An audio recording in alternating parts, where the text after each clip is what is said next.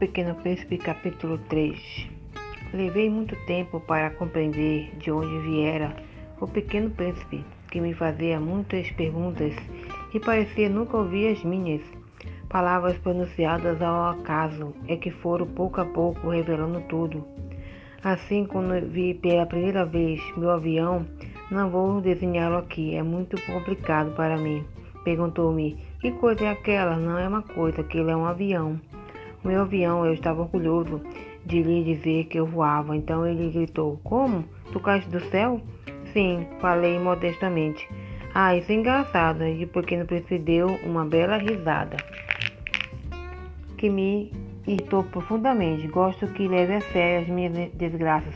Em seguida acrescentou: Então tu também vens do céu. De que planeta tu és?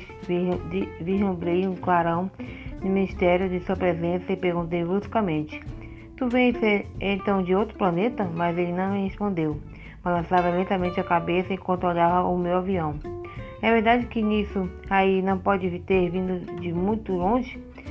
Mergulhou no pensamento que durou muito tempo. Depois, tirando do bolso o meu carneiro, ficou completando o seu tesouro. Pode imaginar como fiquei intrigado com aquelas meias confidências sobre os outros planetas. Esforcei-me então por saber um pouco mais. De onde vens, meu garoto?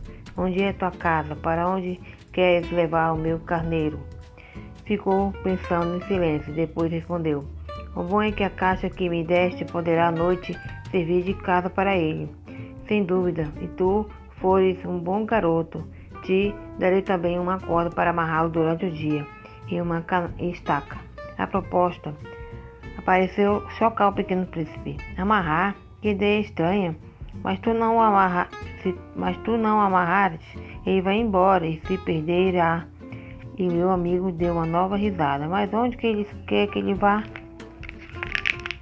Para qualquer lugar, sempre para frente. Então o pequeno príncipe disse muito sério. Não faz mal, é tão pequeno onde moro. E com um pouco de melancolia acrescentou. Quando andamos sempre para frente, não podemos, não podemos ir longe.